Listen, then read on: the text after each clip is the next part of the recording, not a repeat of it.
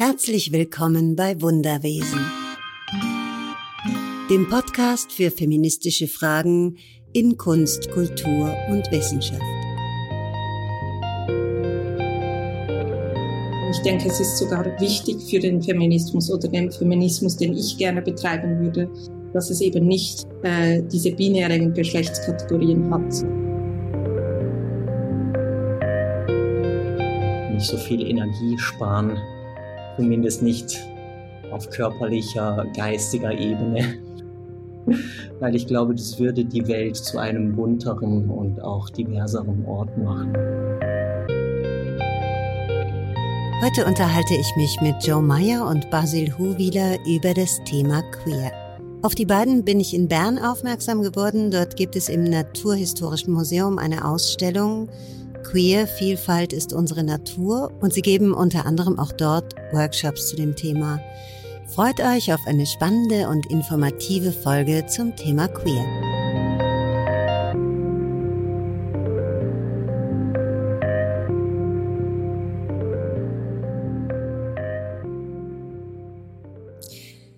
Hallo ihr zwei, schön, dass ihr euch heute Zeit genommen habt. Wir unterhalten uns heute hauptsächlich über den Begriff Queer und eure Workshops. Und vielleicht habt ihr Lust, euch kurz vorzustellen. Ja, vielen Dank, dürfen wir hier sein. Dann beginne ich gleich mal. Mein Name ist Basil Huwiler. Ich mache schon seit etwa sechs Jahren Workshops für Jugendliche an Schulen zum Thema sexuelle und äh, geschlechtliche Vielfalt unter anderem jetzt auch seit anderthalb Jahren im Rahmen der Queer-Ausstellung am Naturhistorischen Museum in Bern. Mein Name ist Joe Meyer. Ich mache seit vielleicht ein bisschen mehr als zwei Jahre, ja, so Workshops und ähm, Führungen im Rahmen von Ausstellungen. Eine war bei der Geschlechtsausstellung vom Stadtverhaus Lenzburg und zusammen mit Basil in der Queer-Ausstellung vom Naturhistorischen Museum. Was bedeutet queer für euch? Das ist natürlich ein sehr unterschiedlich interpretierter Begriff. Man könnte ihn als Dach- oder Regenschirmbegriff verstehen für unterschiedlichste sexuelle Orientierungen, wie auch Identitäten in Bezug auf Geschlecht. Etwas weiter gefasst könnte man auch sagen, queer ist alles, was nicht der heteronormativen Vorstellung unserer Gesellschaft entspricht, kann sich also auch zum Beispiel auf Beziehungs- oder Lebensformen beziehen nicht in dieses Raster fallen. In meiner idealen Welt wäre quasi queer die Befreiung von Normen auch. Also, dass wir nicht mehr Normen folgen müssen, um irgendwie als etwas zu gelten. Ja, das sehe ich ähnlich. Das ist eine schöne Erklärung für den Begriff. Und wenn ihr Workshops macht, wie reagieren die Leute darauf? Ja, also jetzt im Rahmen der Queer-Ausstellung haben wir vor allem mit Jugendlichen Workshops gemacht. Das ist natürlich sehr spannend. Wir konfrontieren sie mit diesem Begriff und die Reaktionen können wirklich ausfallen von sehr überrascht, ähm, vielleicht auch noch nicht viel Wissen über den Begriff bis zu basically könnten sie den Workshop schon selber leiten, weil sie vielleicht ähm, selbst in das queere Spektrum fallen oder einfach sonst viel Wissen haben. Etwas, was ich immer sehr genieße, ist, wir machen am, am Anfang manchmal Aufstellungen, ob man schon äh, Personen kennt, die queer sind im eigenen Umfeld. Und da sieht man wirklich eine Range von, ah ja, klar, ich kenne ganz viele Leute zu, nein, ich kenne eigentlich niemand. Aber meistens, also ich finde, der Einstieg ist manchmal so ein bisschen holprig. Vielleicht kommen da ganz viele Fragen oder man merkt ein, gewiss, ein gewisses Unbehagen. Aber mit der Zeit überwiegt eigentlich immer die Neugier oder quasi, ja, das, mehr erfahren wollen und vielleicht auch die, das neue Lernen von, ah, das, das ist ja mit ganz vielen Sachen verbunden. Also nicht nur quasi mit uns als Menschen, sondern eben auch mit der Natur und mit den Tieren. Ich weiß nicht, wie du das siehst, Basil. Ich würde das ähnlich sehen. Ich bemerke auch, dass es vielleicht eine Generationenfrage ist oder auch eine Altersfrage je jünger bei uns die Jugendlichen oder auch Kinder sind, die in die Ausstellung kommen und mit uns zusammenarbeiten und Gespräche führen, desto größer ist auch die Neugierde und die Offenheit, etwas Neues zu lernen und die Welt nicht schon als gesetzt oder die Weltansicht nicht als gesetzt mitzubringen. Ähm, bei älteren Generationen gibt es dann oft innere Konflikte, die auch spürbar werden. Also dass die Leute wirklich gefordert sind, auch ihre eigene Identität zu hinterfragen, äh, wie auch ein sehr binäres Weltbild, das sie für sich vielleicht befestigt haben. Habt ihr denn das Gefühl, dass je fester dieses Weltbild ist, desto schwerer ist es, das loszulassen? Ja, also ich würde sagen, im Durchschnitt würde ich dem zustimmen. Ich glaube, es oder ich habe auch schon erlebt, dass es Gruppen gab, bei denen scheint es der Fall zu sein, dass sich einfach nie dieser Raum geöffnet hat, um quasi den Normalzustand, den sie so mitnehmen, zu hinterfragen. Und das fand ich immer sehr spannend. Also das hat auch meine eigenen Vorurteile konfrontiert. Ich hatte mal eine Gruppe von äh, einer Informatikfirma. Das waren alles so für mich ältere, ältere oder ich habe sie so gelesen, ältere Männer, und ich dachte am Anfang schon, ui, was, was kommt da wohl auf mich zu? Sicher sehr gesetzte Normen. Aber wo sich der Raum aufgetan hat, zum sich hinterfragen oder zum quasi auch wirklich über Gefühle zu sprechen, da hat einer angefangen und die anderen haben sofort gefolgt. Also zu hinterfragen, wie sie zu ihren Vätern stehen oder ähm, zueinander. Und das war, fand ich total spannend, weil es schien mir, dass sie einfach vorher nie so einen Raum bekommen haben. Und durch die Ausstellung, das war jetzt im Stadtverhaus bei Geschlecht, durften sie das mal machen. Und sonst habe ich schon oft erfahren, dass umso gesetzter quasi die Vorstellungen sind, umso schwieriger ist es, der Normativität auf, die, auf den Grund zu gehen. Ich weiß nicht, wie du das erfahren hast, Basil. Ich würde dem auch irgendwo zustimmen. Ähm, ich finde aber auch, dass ich immer wieder überrascht werde. Also ich werde auch oft mit meinen Vorurteilen konfrontiert. Äh, wir kommen mit unterschiedlichsten Menschen in Berührung. Das ist auch das, was ich so genieße an diesen Workshops. Und mir wurde zum Beispiel zu Beginn der Ausstellung gesagt, dass es ein sehr, sehr großes Freikirchenpublikum gibt, das sich gerne ins Naturhistorische Museum begibt. Und da war dann auch ein bisschen die Sorge, dass das vielleicht zu Konflikten in Bezug auf diese Queer-Ausstellung führen könnte was dann überhaupt nicht der Fall war. Interessanterweise kamen dann die kritischen Stimmen vor allen Dingen aus der queeren Community selbst, dass dann gewisse Menschen zum Beispiel gesagt haben, ja, ähm, ich kann jetzt überhaupt nicht damit leben, dass hier dieses, dieser Begriff von Geschlecht so aufgeweicht wird. Wie möchte man denn so noch Feminismus betreiben können, wenn Männer und Frauen keine fixen Kategorien mehr sind? Also von dem her kann man das auch nicht so global sagen. Das ist ja interessant. Das kommt natürlich darauf an, wie man Feminismus definiert. Aber wenn man natürlich die Vorstellung hat, dass das nur in einer binären Welt funktioniert, dann ist das natürlich problematisch plötzlich. Aber die Auffassung von Feminismus ist im Moment ja wesentlich offener. Ich weiß nicht, wie ihr das seht, wesentlich vielfältiger. Würdet ihr euch als Feminist, als Feministin bezeichnen? Absolut, ja. Ja. Und ähm, ich glaube, es ist ganz klar zu beobachten, dass sich die Definition dieses Begriffs auch verändert mit der Zeit und sich auch anpasst an die Gegebenheiten.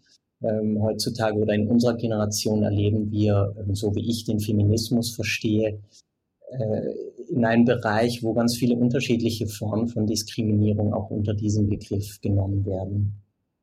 Ja, dem würde ich zustimmen. Ich denke, es ist sogar wichtig für den Feminismus oder den Feminismus, den ich gerne betreiben würde, dass es eben nicht äh, diese binären Geschlechtskategorien hat, sondern dass es etwas ist, das auch mit quasi der Gesellschaft gemacht wird, also dass wir alle gemeinsam diese Binarität aufrechterhalten. Und das ist ja auch eine Chance für quasi eine gewisse Befreiung von Normen. Und da wäre ich auch wieder quasi bei der Definition von Queerness als quasi diese Befreiung von Normen. Und ich denke, ein queer Feminismus ist eben genau das, die Binarität auch hinterfragen bestimmt und vielleicht sogar aufheben wollen in, in gewissen Weisen. Mhm. Was war denn eigentlich eure persönliche Motivation, diese Workshops zu geben und euch mit dem Thema so intensiv zu beschäftigen?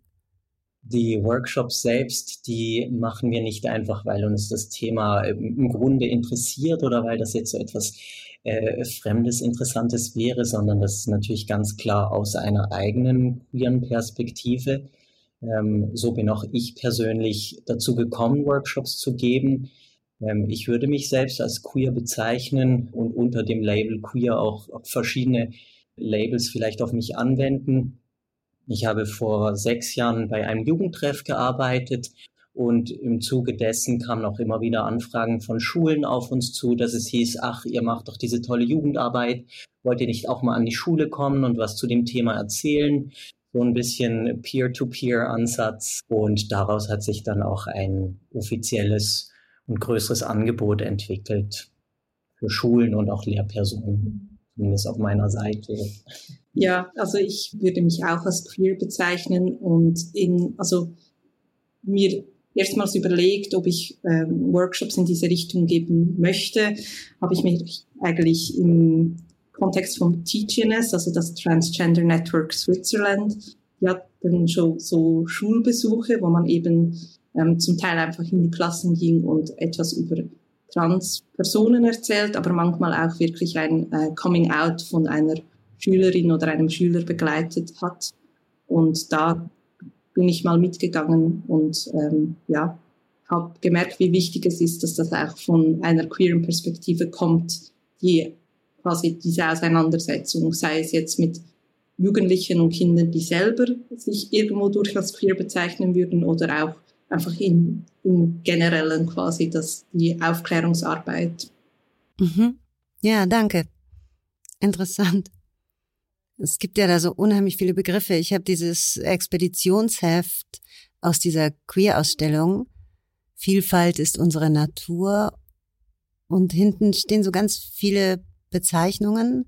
Queer, schwul, lesbisch, bisexuell, pansexuell, asexuell, aromantisch, trans, cis, Travestie und so weiter. Das muss ich jetzt nicht alles euch vorlesen, weil das wisst ihr ja viel besser. Habt ihr, hm, erörtert ihr diese Begriffe in den Workshops?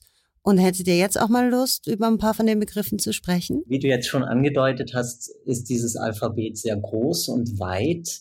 Uns ist es bei den Workshops nicht in erster Linie wichtig, dass die Jugendlichen das queere Alphabet ähm, von vorne nach hinten durch rezitieren können.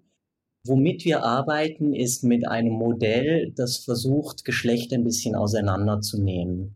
Und da gibt es verschiedene Ebenen bei diesem Modell. Da gibt es die Ebene, ich würde mal beginnen, vielleicht des Körpers. Also alles, was sich auf der Ebene des Körpers abspielt, sich auch körperlich, ich könnte sagen, biologisch manifestiert, weil es auch schon da eine große Vielfalt gibt und sich die Begre Bereiche weiblich-männlich auch gar nicht so einfach voneinander abtrennen lassen, wie wir das manchmal gerne glauben. Dann gibt es den Bereich der eigenen Identität, die sich natürlich aus verschiedensten Faktoren zusammensetzt. Aber ich würde sagen, jeder Mensch hat eine gewisse Identität auch in Bezug auf das eigene Geschlecht. Ob das jetzt bewusst oder unbewusst schon reflektiert wurde, sei dahingestellt. Dann gibt es die Ebene des Geschlechts, das wir als Kultur kreieren. Also ein, ein Narrativ mit Erwartungen, mit Normen, was Geschlecht genau bedeutet, wie viele Geschlechter es gibt, wie wir Geschlecht zu leben und zum Ausdruck zu bringen haben und ähm, natürlich auch ein Geschlecht, das sich in Sprache oder auf rechtlicher Ebene manifestiert. Und dann ganz am Ende gibt es noch die Ebene der sexuellen Orientierung, die sich darauf bezieht, zu wem ich mich als Mensch hingezogen fühle. Wir haben vielleicht noch zum Ergänzen mit den Labels spezifisch. Also mir persönlich ist immer wichtig, im Workshop zu betonen, eben, dass es nicht ein auswendig Lernen sein sollte und dass diese Labels jetzt auch von der Perspektive von einer queeren Person, die sind quasi, oder für mich sind sie immer als Stütze gedacht oder ich weiß, dass es für gewisse Leute sehr wichtig ist, dieses Label zu brauchen und dann möchte ich das auch respektieren. Aber zum Beispiel für mich ist es wie so schwierig, mich ähm, gewissen Labels unterzuordnen.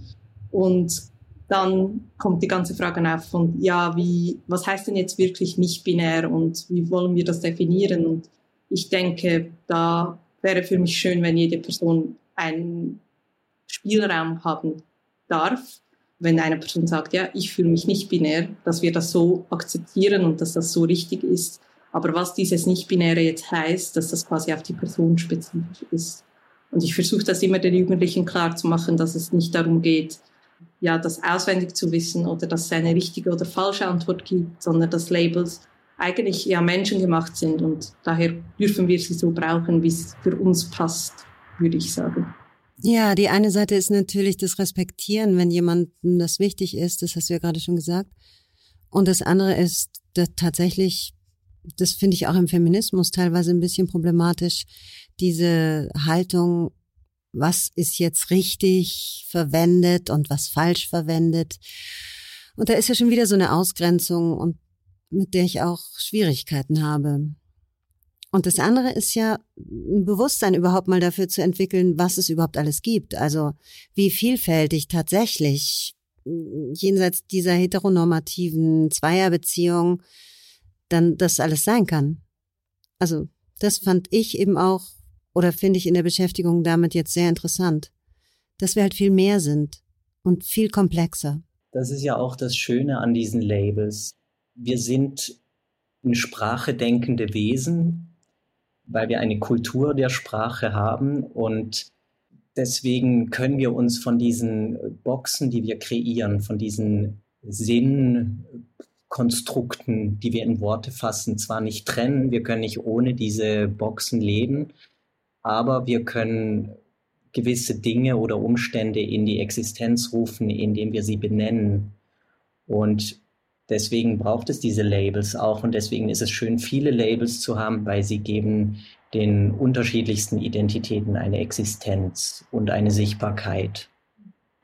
Ja, und ich finde auch, Sie präzisieren ganz wichtige Punkte, wieso ich glaube, mir war ganz lange gar nicht wirklich bewusst, dass zum Beispiel sexuelle Attraktion und romantische Attraktion einfach andere Sachen sind. Also das, das kann man ja ganz gut unterscheiden, wenn man sich das mal zu, quasi bewusst wird. Aber vorher, wenn man die Labels nicht hat von so, ah ja, romantische Anziehung und irgendwie sexuelle Anziehung als Beispiel, ist das irgendwie schwierig, weil in, in unserer Kultur wird es oft vermischt und dann fühlt es sich vielleicht voll verkehrt an, wenn man das eine oder das andere nicht empfindet. Und ich glaube, da helfen Labels irgendwie sehr, um das äh, auseinanderzuziehen, so all die Sachen, die wir als Kultur quasi so zu einem zusammengemischt haben. Ja, und dann wird es ja so ein schwammiger Begriff, wie du auch gerade beschrieben hast. Das ist ein sehr gutes Beispiel, in dem man sich so leicht verirren kann und mit den eigenen Gefühlen eigentlich gar nicht mehr zu Hause fühlt eben. Jetzt auf der Liste im Glossar gab es einen Begriff, der dir aufgefallen ist oder ins Auge gestochen, bei dem du sagtest, nee, also das habe ich jetzt noch nie gehört. Was ist denn das? Oder wie wird das definiert? Ähm, also ich habe die meisten schon gehört, aber pansexuell habe ich immer ein bisschen gebraucht, um das richtig zu verstehen. Das weiß ich auch nicht, ob ich das richtig verstanden habe. Das ist tatsächlich ein spannender Begriff, deswegen, weil er auch aus unterschiedlichen Perspektiven begriffen und angeguckt werden kann. Pan ähm, für alles möchte sich auf, also in erster Linie ein bisschen von dem Bi für zwei entfernen. Das heißt, Pan ist mit oder pansexuell ist mit bisexuell nah verwandt, möchte aber darauf hinweisen, dass es vielleicht noch mehr als diese zwei Geschlechter gibt, die in dem bisexuell für zwei Geschlechter drinsteckt. Das heißt, es bezieht ganz explizit auch trans- und intergeschlechtliche Menschen mit ein Gleichzeitig wird Pan aber oft auch verwendet, um zu zeigen, dass man sich als Mensch nicht unbedingt in erster Linie aufgrund eines Geschlechts zu jemandem hingezogen fühlt, sondern dass es vielleicht ganz andere Dinge oder Eigenschaften sind an einem Menschen, die einem gefallen. Ich weiß nicht, würdest du das noch vielleicht anders umschreiben? Nein, ich glaube, ich würde dem zustimmen. Also für mich ist auch so, ich kenne auch Personen, die sagen, ja, ich brauche zum Beispiel bisexuell, wenn ich weiß, dass eine Person vielleicht nicht pansexuell kennt oder weiß, was das ist. Aber ich empfinde es ja zum Teil austauschbare Begriffe und zum Teil eben nicht. Und da ist wieder das Individuelle. Oder wenn eine Person sagt, ja, ich bin pansexuell, dann würde ich die Person immer als pansexuell beschreiben und nicht quasi sagen, ah ja, komm, das ist doch das Gleiche. Aber wenn jetzt eine Person sagt, ja, das ist mir eigentlich egal oder benutze was auch immer du willst, dann ähm, ja, ist vielleicht dieser Spielraum wieder offen. Mhm. Okay. Ja, so ähnlich. Ich habe es schon ungefähr verstanden, aber dieses, das ist sozusagen auch noch andere Momente, also das ist sozusagen, warte, wie hast du das gesagt, Basil, gerade? Du hast gesagt, dass man auch von anderen, dass man auch von mehr als nur dem Menschen oder von Teilen angezogen wird von ihm? Erklär es mir nochmal.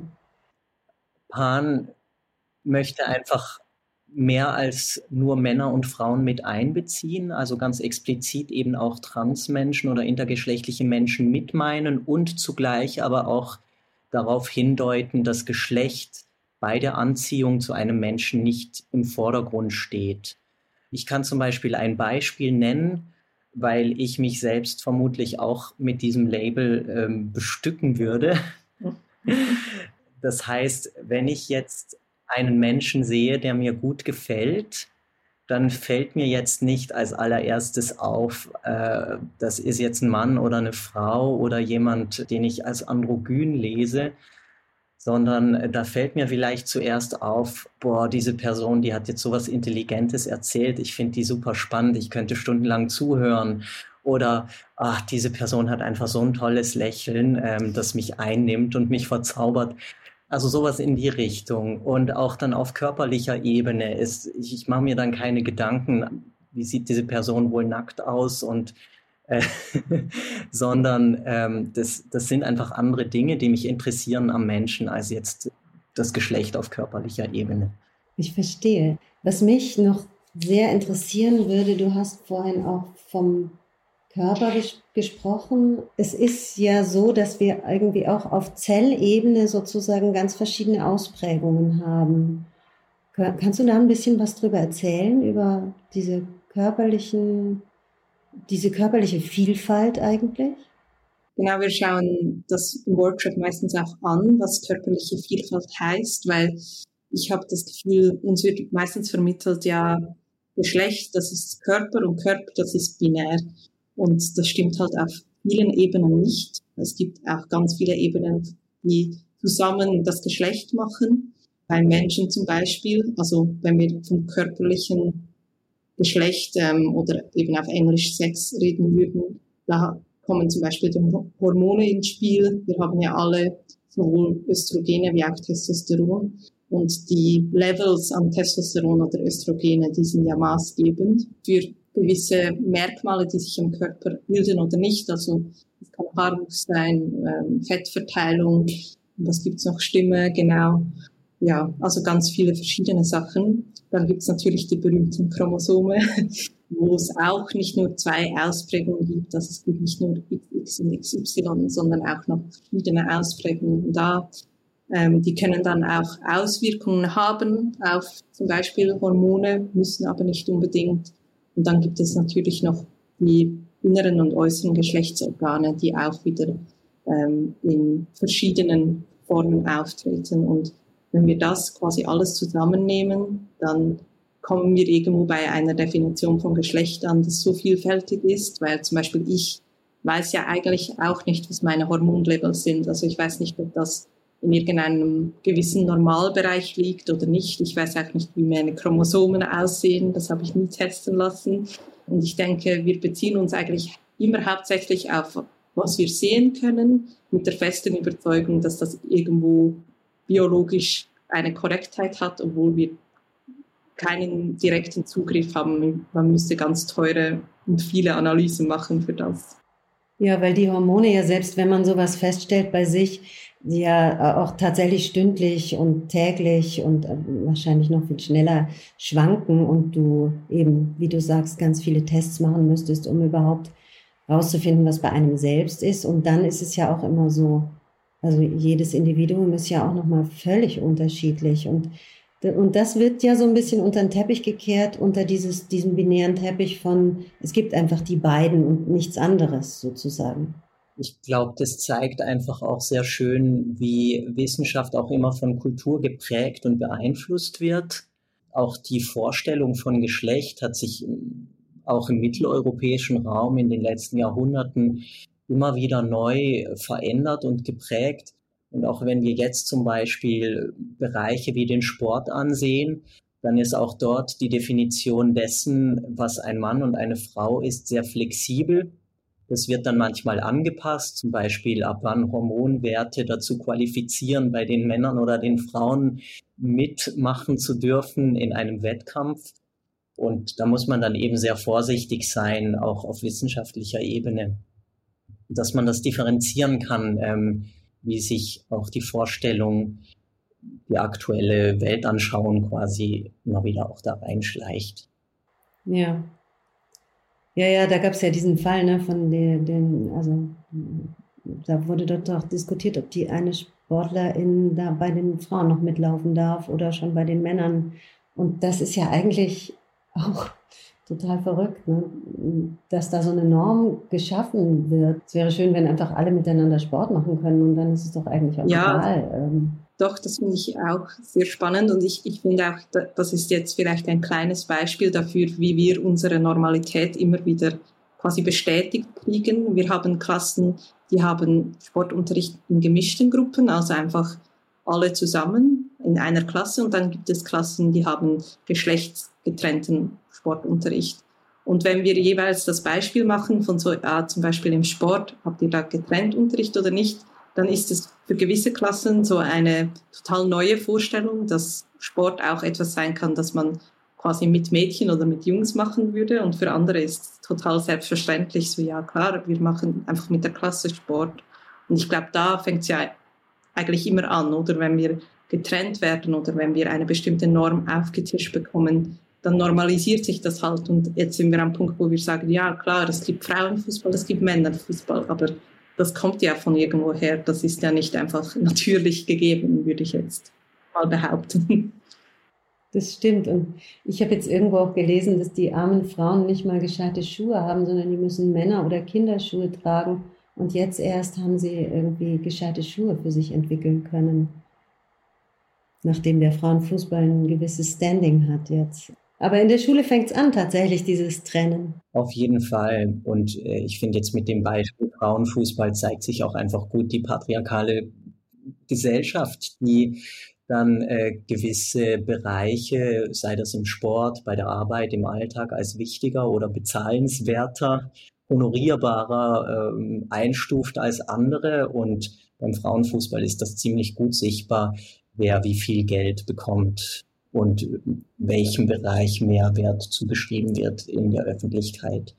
Ja, ein Phänomen, was immer noch unsere Gesellschaft durchzieht. Aber vielleicht sind wir ja auf dem Weg, das mal langsam zu ändern. In der Ausstellung, da gab es so ein Spiel, da hat man sich dann einen dieser Begriffe ausgesucht und dann musste man verschiedene Stationen durchlaufen und dann Sachen erklären. Also das war so wie so ein Glücksrad.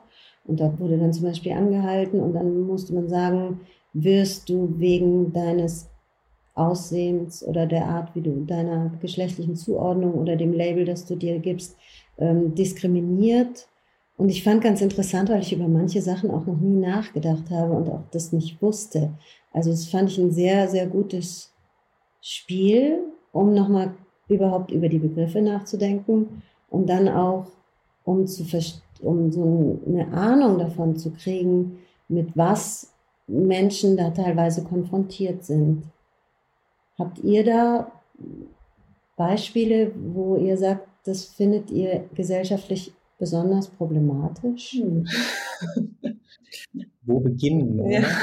Ja. Also vielleicht noch zu dem Spiel selbst. Ich finde das sehr spannend, weil ähm, die Klassen, also zum Teil spielen sie das wirklich total gerne. Man bringt sie fast nicht mehr davon los.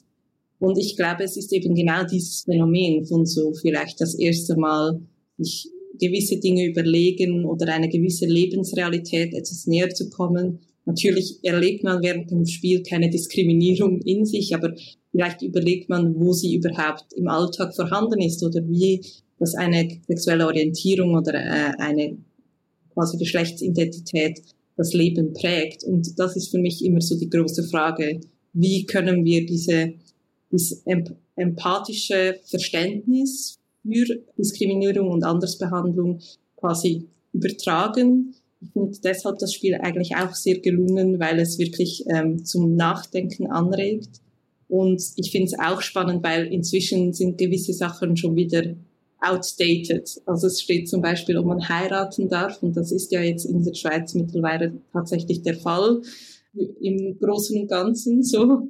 Ähm, und es zeigt ja doch auch dann einen gewissen gesellschaftlichen Wandel vielleicht auch an. Aber ja, ich weiß nicht, was, ob du eine gute Antwort hast. Ja, also ich glaube, sich den eigenen Privilegien bewusst zu werden, ist etwas, was nicht einfach von sich aus kommt. Damit muss man sich kritisch auseinandersetzen und dieses Spiel macht das auf sehr gute Art und Weise, indem man sich nämlich genau in die Lebenslage gewisser Identitäten hineinversetzen muss. Und es gibt auch im Internet ganz tolle Privilegienlisten und ich arbeite die manchmal auch für mich durch und stoße auch immer wieder auf Dinge, die ich mir noch nie überlegt habe oder mit denen ich mich zum Beispiel im Alltag nicht konfrontieren muss. Ich werde im Alltag als weißer Mann gelesen und eine Frage, die mich auch jetzt noch beschäftigt, war bei dieser Liste zum Beispiel, ja, könntest du ein teures Auto kaufen, ohne dass man äh, glauben würde, das hättest du geklaut? Oder würdest du jetzt irgendwie leasen, weil du dir das nicht leisten kannst? Und das sind alles solche Dinge, die für mich im Alltag ähm, als Frage nicht an vorderster Front stehen oder, oder gar nicht erst hochkommen. Und beim Spiel gibt es Fragen zum Beispiel, kann ich mit meinem Partner, meiner Partnerin in der Öffentlichkeit Hand in Hand gehen? Gibt es prominente Menschen, die die gleiche Identität haben wie ich? Also gibt es berühmte Vorbilder für mich? Habe ich die gleichen Rechte und Pflichten? Auch Fragen wie zum Beispiel, könnte ich käuflichen Sex in Anspruch nehmen? Oder müsste ich mich dazu erst groß erklären, bis äh, würde ich das gar nicht können? Äh, gibt es meine Identität als Pornokategorie? Genau, damit hatte ich Schwierigkeiten, das wusste ich dann nicht genau. ja, da sind gute Fragen dabei, die man sich eben nie gestellt hat. Wäre vielleicht auch schön, dann noch so ein bisschen Erklärung dazu. Das eine ist ja gesellschaftlich und das andere ist auch, wie die Gesetzeslage ist. Ja, ich denke, die rechtliche Lage wird nicht groß erklärt, das stimmt. Und gleichzeitig finde ich es total spannend, wie intuitiv zum Beispiel für Jugendliche das ist, dass sie denken, ah ja, ja, voll, du wirst wahrscheinlich schon komisch angeschaut werden, wenn du, ich weiß auch nicht, in der Öffentlichkeit äh, eben Händchen hältst mit deiner Partnerin oder deinem Partner, obwohl sie vielleicht sich das noch nie vorher überlegt haben. Und ich denke, etwas, was noch in Bezug auf Privilegien zu sagen ist, das merke ich auch immer wieder in den Workshops, dass es eben diese, sagen wir mal, Überlappungen gibt an Identitäten, die zum Teil einfach gar nicht thematisiert werden. Ich hatte zum Beispiel mal mit zwei Jugendlichen ein sehr spannendes Gespräch. Die haben gesagt, ja, ich verstehe Feminismus einfach nicht, das betrifft mich gar nicht. Und dann habe ich gesagt, ja, wurdet ihr da noch nie irgendwie wegen einem euch zugeschriebenen Label quasi ausgeschlossen oder abgestempelt als etwas? Und dann waren sie so, so ah doch, ja, weil ich muslimisch bin, werde ich ganz oft abgestempelt als gefährlicher Mann zum Beispiel. Und das ist ja, für mich war das total eindrücklich, weil sie waren 14, 15 Jahre alt, also bestimmt nicht in einem Alter, wo man einfach sagen kann, das sind gefährliche Menschen. Und sie hatten so viele Erfahrungen da. Und das ist ja stark mit Männlichkeit verknüpft, aber auch mit, wie man aussieht, wie man gelesen wird. Und wenn man da immer wieder das Bewusstsein kreiert für ja, nicht nur deine Privilegien, sondern auch deine Lebenserfahrungen. Ich glaube, da holt man eigentlich ganz viele Leute ab, die quasi stereotypisch von der Lehrperson manchmal gesagt wird, ja, das interessiert die nicht, das Thema. Aber das stimmt mit den muslimischen Menschen und wenn die so jung sind, dass die dem ausgesetzt sind, das ist schon eigentlich auch krass. Also, und es sind ja manchmal so Kleinigkeiten, wo man auch selber gut merken kann, wie die eigenen Vorurteile im Kopf sind. Also, wenn ich mich selbst beobachte, ist es schon oft so, dass, dass wir natürlich einfach so trainiert sind oder ich, wahrscheinlich wir alle, Kategorien zu, zu bestimmen für Menschen. Einfach nur so äußerlich von, wenn man in der U-Bahn ist oder so. Und da würde eben so ein junger Muslime natürlich eben irgendwie in die Kategorie gefährlich fallen. Bei mir vielleicht nicht so stark, aber es kommt natürlich auch darauf an, wie, wie, man, wie oft man damit konfrontiert wird und wie viel man darüber auch schon nachgedacht hat. Da würde mich interessieren, die Jugendlichen, die, die haben ja wahrscheinlich, also ihr habt gesagt, manche haben ka kaum Erfahrungen damit, andere wieder sehr viele. Wie ist es in der Schweiz eigentlich? Ich würde sagen, das ist tatsächlich sehr divers bei den Klassen, die zu uns kommen. Ähm, und das ist schon erstaunlich, weil die Klassen, die zu uns kommen, die haben ja zumindest Lehrpersonen, die sich für das Thema so weit interessieren, als dass sie mit der Klasse in so eine Ausstellung gehen würden. Ähm, und trotzdem merken wir bei, bei gewissen Klassen, dass die zum Beispiel schon super viel Wissen mitbringen, dass auch natürlich das Internet da seinen Teil dazu beiträgt. In gewissen Klassen gibt es auch Jugendliche, die selbst viel Aufklärung leisten, dadurch, dass sie sich mit dem Thema befassen, dass sie sich vielleicht auch bei der Klasse als queer geoutet haben. Und dann gibt es andere Klassen, wo ganz andere Themen im Vordergrund stehen. Und die haben dann oft solche Begriffe bereits gehört. Das sind für sie aber eher Fremdwörter, die vielleicht noch äh, mit Bedeutung aufgeladen werden müssen. Ähm, deswegen lässt sich auch so global ganz schlecht sagen, wie die Schweiz da aufgestellt ist. Ich würde aber sagen, dass es in den letzten sechs Jahren doch eine spürbare Veränderung gab in Bezug auf die Sichtbarkeit dieser Themen. Also vor sechs Jahren hätten viele Klassen gesagt, nee, so LGBT, IQ plus äh, habe ich noch nie gehört. Queer ist ein Fremdwort für mich. Und heute ist in den Klassen eigentlich oft eher das Gegenteil der Fall. Mhm. Ja, das, das spüre ich auch. Also, dass quasi ein Grundwissen meistens da ist, vor allem wenn man die ganze Klasse befragt, dann weiß meistens irgendjemand Bescheid ähm, über die einzelnen Labels zum Beispiel. Ich finde es noch spannend, weil bei der Geschlechterausstellung im Stadtverhaus war, es ein bisschen unterschiedlich, weil da gab es auch viele Lehrpersonen, die kamen einfach ins Stadtverhaus, egal welche Ausstellung das da war, und waren zum Teil überrascht, dass wir jetzt über Queerness oder ähm, auch LGBTQ sprechen. Und das war auch für die Schülerinnen spannend, weil dann quasi die Schülerinnen wussten nur, ah, ich gehe in eine Ausstellung, ich weiß nicht, um was es geht und waren zum Teil sehr ähm, überrascht, dass sie jetzt auch über quasi ihre eigene Lebenssituation reden dürfen äh, natürlich nicht mussten. Ähm, aber da habe ich gemerkt, ja, ähm, es gibt durchaus Lehrpersonen, hätten das nicht thematisiert, wenn sie jetzt nicht ins Stadtverhaus gekommen wären. Ähm, und ja, bei der Queer-Erstellung ist das nochmal noch mal ein bisschen anders, das stimme ich zu. Ich denke auch, es kommt wirklich darauf an, was die Lehrperson für Absichten hat. Also ich glaube, man kann das Thema relativ gut ähm, ignorieren mit dem, einfach mit dem quasi Schulsystem in der Schweiz oder sehr klein halten. Aber man kann es eben auch wirklich aufnehmen und den Schülerinnen sehr viel Wissen weiterleiten, wenn man das möchte. Mhm. Also in Deutschland ist es an den Universitäten ja jetzt auch irgendwie, glaube ich, Standard, dass das Queer Studies, dass das unterrichtet wird. Ist es in der Schweiz auch so? Ja, also an den Universitäten gibt es eigentlich an den meisten größeren Universitäten Gender Studies. Das, da fallen Queer Studies ja darunter oder wird auch Queer Studies ähm, quasi behandelt. Ähm, ich selber bin auch noch an der Uni und begegne eigentlich vielen Fächern, die Queerness auch irgendwie oder Queer Theory irgendwo durch einpacken. Ähm, aber ich denke, für mich ist die Uni eigentlich zu spät, um das Thema zu, zu ähm, behandeln. Also eigentlich wäre es idealer, wenn man das ähm, ja schon als Kind quasi damit in Kontakt kommt. Ja, ja, ja, absolut. Also ich, ich habe ja auch hier, war ich in der internationalen Jugendbibliothek, weil ich eben auch finde, schon bei den Kinderbüchern geht das Ganze ja los. Also da ist ja auch, also da gibt es ein paar ganz gute, aber da gibt es natürlich auch immer noch die guten alten, sehr traditionellen Kinderbücher. Und wenn man so früh schon anfängt, mit Kindern über die vielen Möglichkeiten zu sprechen, dann nehmen die das natürlich auch ganz anders auf, ne? als wenn man schon mal in sowas Heteronormatives reingewachsen ist und diesen ganzen Stereotypen irgendwie begegnet und da auch nicht mehr so leicht dann vielleicht rauskommt. Das ist ja auch etwas, was sich früh auch schon zeigt bei Kindern, wie sich das prägt. Das, das ja, das kann in Geschichten der Fall sein, über Kinderbücher zum Beispiel. Dann gibt es natürlich unzählige Filme.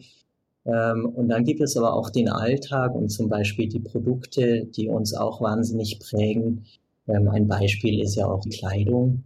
Kleidung ist extrem stark in zwei Kategorien aufgeteilt. Vor allem für Männer ist nur 50 Prozent Kleidungsstücke zugänglich oder vielleicht noch weniger, weil Frauenkollektionen oft breit gefächerter, ein bisschen bunter ausfallen.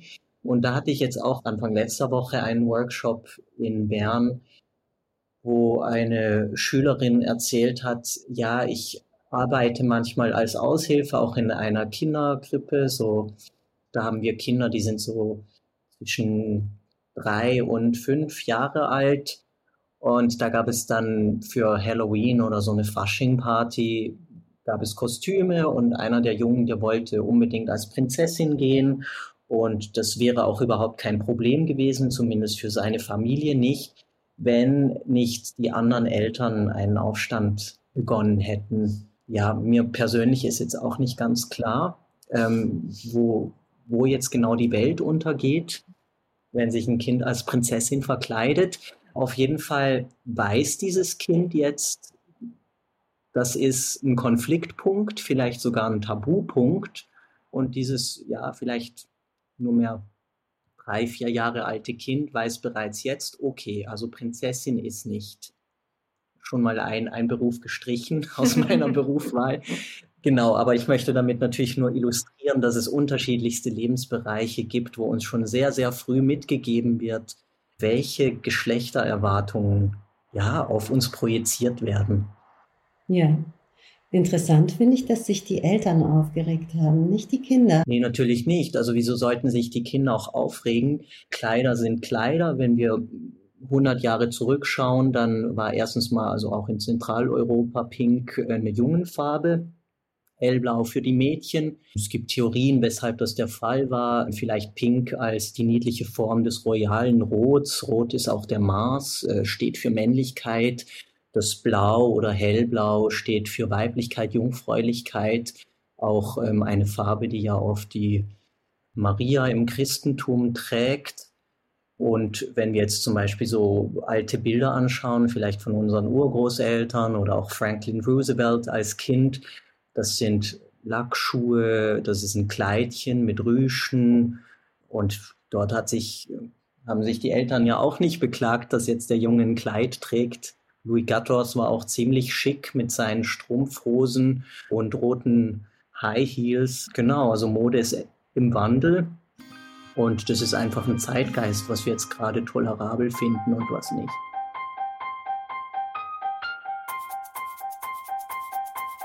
Und jetzt ist es wieder Zeit für das unwissenschaftlichste Spiel, seit es Podcasts gibt, das Präfixspiel. Ich möchte ein Spiel mit euch spielen. Das spiele ich mit allen, die ähm, in meinen Podcast kommen. Und das ist das Präfixspiel. Da werden nicht nur Präfixe genannt. Ich habe mich bei meiner Grundschullehrerin da schon sozusagen entschuldigt dass ich das nicht ordentlich mache, aber das ist ja auch egal. Auf jeden Fall werde ich jetzt Präfixe sagen äh, und ihr sagt einfach das Erste, was euch darauf einfällt. Ich erkläre es nochmal an einem Beispiel. Also ich sage zum Beispiel an und dann würde mir jetzt als erstes angeben einfallen. Okay? B. Beginnen. Über. Übermenschlich. Unter. Untergraben. Frei. Freiheit. Hinter. Unterlistig. Tief. Tiefbauamt. Vor. Vorgeben. Ab. Ableben. G. Gesten. Okay, eins noch. Äh, nach. Nachbarn. Nachbarn. okay, vielen Dank. Das ist wirklich rein spielerisch, ganz unwissenschaftlich und mache ich aber halt immer in jeder Folge. Kannst du dann analysieren. Ich weiß nicht, ob das einen wissenschaftlichen Wert hat. Ich habe meine Zweifel, aber könnte. Die nächste Frage kann jede, jeder von euch selbst beantworten. Ich habe euch überhaupt nicht nach den Pronomen gefragt. Das wollte ich eigentlich am Anfang machen, wie ich euch anspreche. Hm. Bisschen spät, aber jetzt frage ich. Also ich brauche keine Pronomen. Ich fühle mich wohl mit dem Er-Pronomen, ähm, auch wenn das schon mal anders war. Okay. okay, also dann kann ich die Frage aber auch so einfach stellen. Was ist eure Vision für die Zukunft? meine Vision für die Zukunft ist, dass wir ein bisschen mehr Anstrengung auf uns nehmen als Menschen oder als Spezies. Anstrengung vor allem auch auf die Denkleistung bezogen. Also, dass wir nicht reflexionsscheu sind, dass wir lieber mehr als weniger Optionen in Erwägung ziehen, dass wir auch mal was mehr statt was weniger machen, nicht so viel Energie sparen, zumindest nicht auf körperlicher, geistiger Ebene. Weil ich glaube, das würde die Welt zu einem bunteren und auch diverseren Ort machen. Ich glaube, meine Vision für die Zukunft ist, dass wir sehr sanft zueinander sein dürfen. Also, dass wir einander zuhören, dass wir Platz füreinander machen. Und ich glaube, das geht auch in, das, in dasselbe rein. Also, dass man quasi Reflexionsplatz hat, aber auch Platz für Fehler und dass wir Verständnis füreinander zeigen, weil ich glaube, das ist etwas, für das ist sehr wenig Platz zum Teilen oder auch keine Geduld da. Und ich denke, sanft sein zueinander, das würde die Welt zu einem verständnisvolleren und wohligeren Ort machen. Das finde ich schöner. Hinzu zu, der, zu dem bunteren und reflektierten Ort. Wie schön, wie schön. Was meinst du mit Energiesparen? Nicht so viel Energiesparen? Also natürlich jetzt nicht auf die Energiekrise und auch nicht auf die Klimakrise bezogen. Da würde es uns gut tun, ein bisschen sparsamer zu leben, aber die ganze Energie, die wir dann vielleicht einsparen, die könnten wir da ja irgendwie darin investieren, dass wir uns nicht das, ja, zu schade oder zu faul sind, mehr Optionen, mehr Möglichkeiten zuzulassen, für uns wie auch für andere. Und das braucht halt einfach ein bisschen mehr Energie. Ja, ich glaube, wenn ich dich richtig verstehe, es ist richtig harte Arbeit, selbstkritisch zu sein. Oder? Also so ja. quasi seine eigenen Fehler einzusehen oder ähm, auch die Privilegien zu hinterfragen und dass wir uns nicht vor dem scheuen, sondern auf das zugehen. Genau, das ist sehr schön zusammengefasst. Und durch das äh, Nicht-Energiesparen setzt sich ja dann auch sehr viel Energie hoffentlich frei. Ja. Und zwar positive, hoffe ich zumindest. Ja, also auf jeden Fall. So war, wollte ich das, wollte ich das gesagt haben. Sehr schön. Danke euch. Gibt es irgendetwas, wo, was ihr gerne noch, was euch auf dem Herzen liegt, worüber wir jetzt nicht geredet haben? Ja, ich habe zu Beginn zu Joe gesagt, äh, ach, eine Stunde, das ist ja viel zu lang, um über queere Themen zu reden. So viel gibt's dazu ja nicht zu sagen. Das war natürlich höchst ironisch. Ähm, man kann Stunden, Tage, Wochen, Jahre lang über Queerness und Vielfalt sprechen. ähm, und ich glaube, ich hoffe, dass solche Gespräche wie diese zu neuen Gesprächen und neuen Fragen führen und dass in diesem Sinne der Podcast auch gar nicht abgeschlossen ist. Mhm. Ja, ich glaube, das ist ähnlich wie bei den äh, Workshops. Ich sehe die, das immer als Anfangspunkt ich hatte auch schon Lehrpersonen, die wiedergekommen sind, die gesagt haben, ja, im Zug nach Hause, da haben wir dann wirklich sehr spannende Gespräche geführt, basierend auf dem Workshop. Und ich glaube, dass, ja, das finde ich so schön, dass das quasi ein Anstoß ist, ähm, vielleicht eine Inspiration und dann nicht ähm, als abschließend oder dass das das Schlusswort ist, sondern immer eine, ein offenes Gespräch quasi. Ja, vielen Dank. Ich glaube auch eine Stunde reicht da, weiß Gott nicht dafür. Da bin ich mir sehr sicher. Danke, dass ich mich mal annähern konnte mit euch, diesem Thema. Und ich hoffe auch, dass das auf so eine, das Wort sanft hat mir super gut gefallen, auf so eine sanfte Art ähm, dieses Thema auch in die Öffentlichkeit bringt. Das wäre mein Wunsch. Also, vielen Dank für das tolle Gespräch. Und wenn das alles nicht aufgenommen wurde, machen wir das ja eh nochmal. Und sonst vielleicht auch. Sehr gerne. Ja. ja, auch vielen Dank dir. Ja, und auch vielen Dank euch, dass ihr alle dabei wart und äh, diese Dreiviertelstunde als ersten Versuch über Queerness mit angehört habt.